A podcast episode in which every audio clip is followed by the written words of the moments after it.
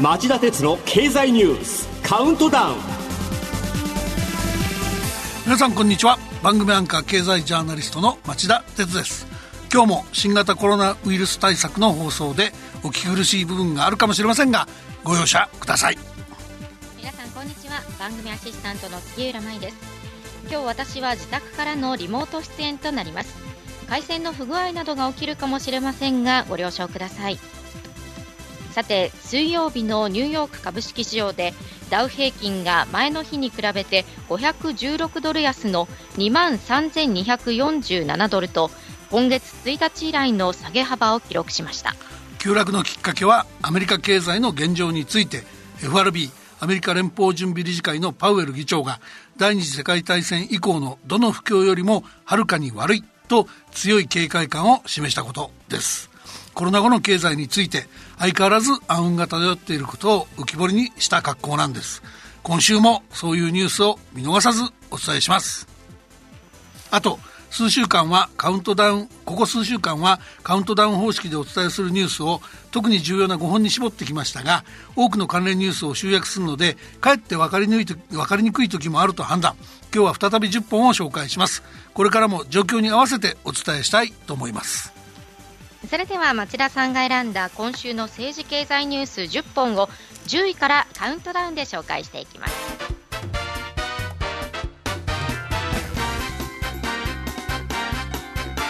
町田鉄の経済ニュースカウントダウン。10位のニュースはこれです。早期稼働は困難ながら原子力規制委員会が六ヶ所村の再処理工場にお墨付き。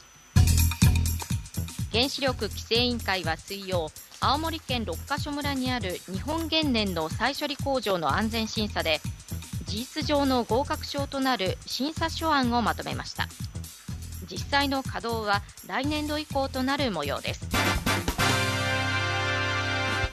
この安全審査で原子力規制委員会は原発などの原子力原子力施設に事実上の運転再開へのお墨付きを連発しています。四国電力の伊方原発関西電力の大井原発東京電力の柏崎刈羽原発東北電力の女川原発そして今回の日本原燃の再生工場などがその例です。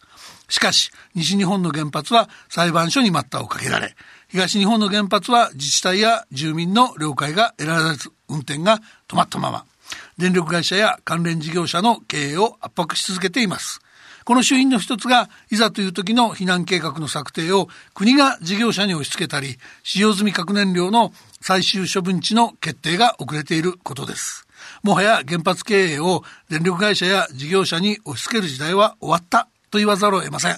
イギリスの NDA 原子力廃止措置機関方式のように国が全ての原発を引き取って動かせる原発の稼ぎで大胆に廃炉を進めるような抜本改革が必要です。不都合な真実から逃げ続ける安倍政権は0点です。猛反省を期待します。続いて9位のニュースは中国の武漢市全市民に PCR 検査実施へ新型コロナウイルスの感染が最初に拡大した中国の湖北省武漢市当局はすべての市民に対して PCR 検査をする方針を決めました。およそ5週間ぶりに新たな感染者が見つかったことがきっかけで市は月曜各地区に対して10日間で全員の検査をする案を示しました。開始時期などは検討中ということです。はっきりしたのは第2波、第3波を防ぐには、やはり感染状況の正確な把握が欠かせないということです。今後は感染の有無を調べる PCR 検査や抗原検査だけでなく、過去に感染したかどうかを調べる抗体検査も含めて、各国が競うように充実する動きを加速するでしょう。出遅れっぱなしの安倍日本、そろそろ少年を入れ直して、諸外国の動きを見習ってください。では8位のニュースは。中国の商用車販売が22ヶ月ぶりのプラスに。中国汽車工業協会は月曜4月の新車販売台数が前の年の同じ月に比べ4.4%増加の207万台だったと発表しました。実績を上回るのは2018年6月以来22ヶ月ぶりのことでトラックなど商用車の販売台数が過去最高になった影響が大きいとみられています商用車は中国政府が武漢市で行った新型コロナ治療の新たな医療施設建設なども含めて感染の予防封じ込めに必要でしたこうした特殊事情から脱却し、乗用車を含む自動車全体の民需が回復して、経済を下支えするようになるには、まだ時間がかかりそうです。それでは、7位のニュースは。検察庁法改正案について、日弁連芸能関係者に続き、検察 OB も反対を表明。政府・与党が今日にも衆議院内閣委員会で採決しようとしている検察庁法改正案をめぐってすでに反対意見を表明している日本弁護士連合会の弁護士や政治と距離を置きがちな芸能人らに続き党の検察 OB も今日付で法務省に反対の意見書を提出する見通しとなりました。この問題は安倍政権よりとされる黒川東京高検検事長の半年間の勤務延長を決めるために政府が1月に閣議決定した内容が適法かどうか問われているものです。後付けで適法化しようとしてるっていう疑念もあり、先週末には検察庁法改正案に抗議しますっていうハッシュタグをつけた投稿ツイートがおよそ500万以上を記録するほど国民の関心は高い。こういうことをご利用しようとするのは長期政権ならではの鈍感さと言わざるを得ないと思います。続いて6位のニュースはアメリカの IR 大手ラスベガスサンズが日本参入を断念新型コロナの逆風の中観光立国に新たな暗雲。財務省が水曜に発表した3月の国際収支統計で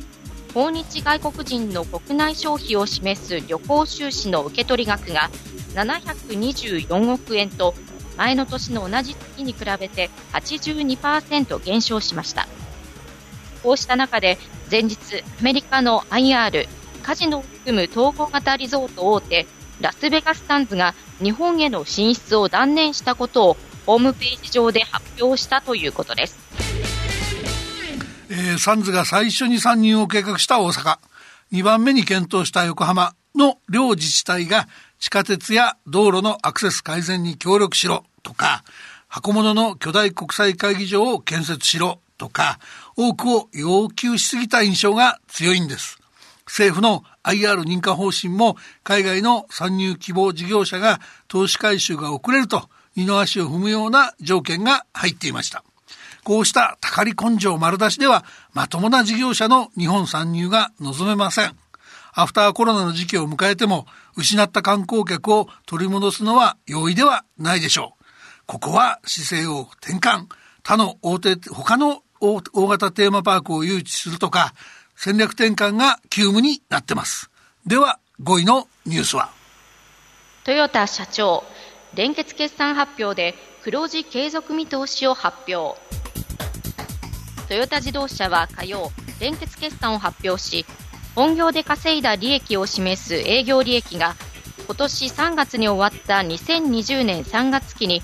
前の期と比べて1%少ない2兆4429億円にとどまったのに続き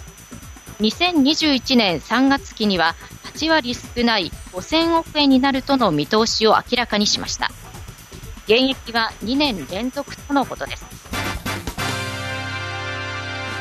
テレビ電話会議システムを使って記者会見したトヨタ自動車の豊田昭夫社長はコロナよりリーマンショックよりコロナはリーマンショックよりインパクトがはるかに大きいと認めつつもトヨタだけでなく連なるサプライチェーンの雇用と人材を守り抜くと力強く語りました。素晴らしい覚悟なんでぜひ頑張ってください。それでは4位のニュースは？役員報酬減額。日本、アメリカ、イギリスで600社以上に拡大。コンサルティング大手のデロイト・トーマツと報酬コンサルタントのフェイガバナンスによりますと新型コロナウイルスの感染拡大に伴い業績が悪化した企業で成果に応じて役員報酬を減らす企業や公的支援を受けた責任を取って役員報酬を削減する企業が増えており、先月30日までにアメリカで400社、イギリスで150社、日本で58社が報酬の削減を公表したということです。えー、この話を一番よく聞いてほしいのは日本だと ANA ホールディングスの幹部たちでしょう。グループの2万人に一時帰給を命じられる体制に拡充したとか、銀行や政府に融資枠拡大などの支援をしてほしいとか言ったことに加えて、国際線を自分たちで独占させてほしいと、よまいごとでロビー活動をしているそうです。対照的にアメリカのユナイテッド航空の CEO 最高経営責任者は最短でも6月末まで報酬を受け取らないとかヒルトンホテルの社長が2020年の報酬の全額コロナの感染拡大中は執行役員も50%を受け取らないと公表しています。少し見習わないとリーマンショックの時のウォール街を占拠せよに代わって今回は ANA を選挙せよ運動が日本でもおかしくて、起きてもおかしくないんじゃないかと思いますよ。まずは10位から4位までのニュースをお送りしました。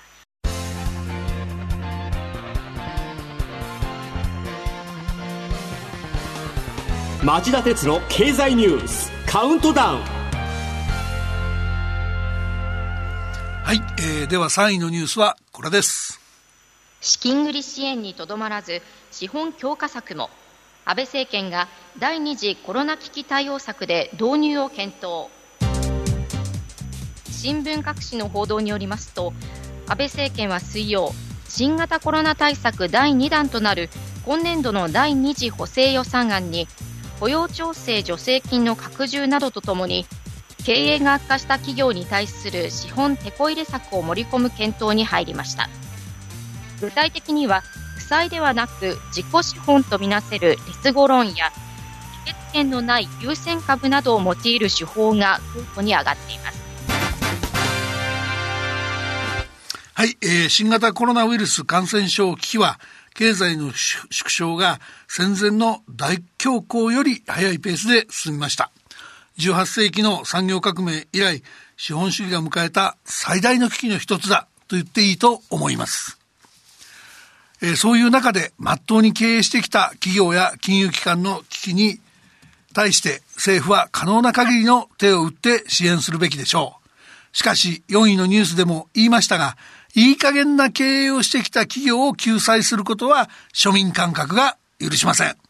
なので政府は相応のけじめをつけさせる支援制度にする必要があるでしょう。では第2位のニュースはコロナ第2波感染者大国のアメリカとロシアで大きな懸念。新型コロナウイルス感染症患者の最も多いアメリカと第2位に急浮上したロシアの感染大国が揃って感染拡大を抑えるために導入した行動制限の緩和に動き出したことから感染第2波の到来を警戒する声が高まっています。アメリカでは国立アレルギー感染症研究所のファウチ所長が議会証言で急げば制御不能なリスクが生じると警告。また火曜に感染者数が23万人を超えスペインとイギリスを抜いて世界で2番目に感染者が多くなったロシアでは1日あたりの新規感染者数が11日連続で1万人を上回っているにもかかわらずプーチン大統領が企業の活動制限を段階的に緩和する方針を示しました。その一方で、政権内では首相ら閣僚の感染が続いており、火曜にはペスコフ大統領報道官の感染が新たに判明しています。感染症の流行を放置して病死する人が増えることは何としても防がなければいけません。しかし、経済の停滞を放置すると、大量の失業者が発生し、失業者の中から自殺する人が出ることも防がなくてはなりません。外出制限の緩和を急ぎすぎて、感染が再び拡大すれば、肝心の経済再建もおぼつきません。皆さん、一緒に頑張りましょう。それでは、今週の第1位のニュースはこれです。緊急事態宣言を39県で即日解除。政府が昨夜の対策本部で正式決定。新型コロナウイルス対策特別措置法に基づく緊急事態宣言について政府は昨日夜開いた対策本部で昨日付で39件を対象から外すことを正式決定しました。一方、大阪府は昨夜開いた対策本部会議で独自基準を7日連続で達成したとして休業要請などを段階的に解除することを決めました。京都と兵庫も大阪と歩調を合わせ緊急事態宣言に伴う休業要請の段階的もしくは一部の緩和を決めました。この問題には経済の悪化を放置できないっていう面と緩和すると再び感染を勢いづかせる面がありトレードオフの関係があります。そこで今日夕方5時35分からの町田鉄の経済ニュース深掘りでは第2波第3波に備えよう緊急事態宣言解除後の日本の課題とは？と題して、えー、日本の課題を探りたいと思います。以上、町田さんが選んだニュースを10位からカウントダウンで紹介してきました。では、町田さん、今週の放送後期お願いします。はい、えー、WHO, 世界保健機関は来週月曜日から2日間の日程でテレビ会合方式の年次総会を開催します。焦点はズバリ、えー、国際機関 WHO への影響力をめぐる主導権争いでしょう。アメリカのトランプ政権は WHO が中国寄りだと非難。4月に資金拠出の停止を決めました。一方日本やヨーロッパ諸国では WHO による緊急事態宣言の発令が遅れたことが新型コロナのパンデミックを招いたとの不満と背景に中国の強すぎる影響力があるのではないかとの不信が大きい状況です。これに対し中国はアメリカが WHO への資金拠出停止を表明した後公然とおよそ32億円の追加拠出を決め WHO の関心を買おうとしています。もともと WHO に限らず国連やその傘下の国際機関は一国一票制のため途上国が強い影響力を持ち先進国と真っ向から対立することが増えていました。中国はその対立に目をつけて途上国援助で国際機関を絡め取り国際社会を自らの国益に沿う方向に導こうとしています。アメリカヨーロッパ日本はこうした中国の振る舞いにストップをかけられるのか進化を問われる WHO 総会だと思います。それではこの後5時35分からの町田鉄の経済ニュース深掘りで再びお耳にかかりましょう。さようなら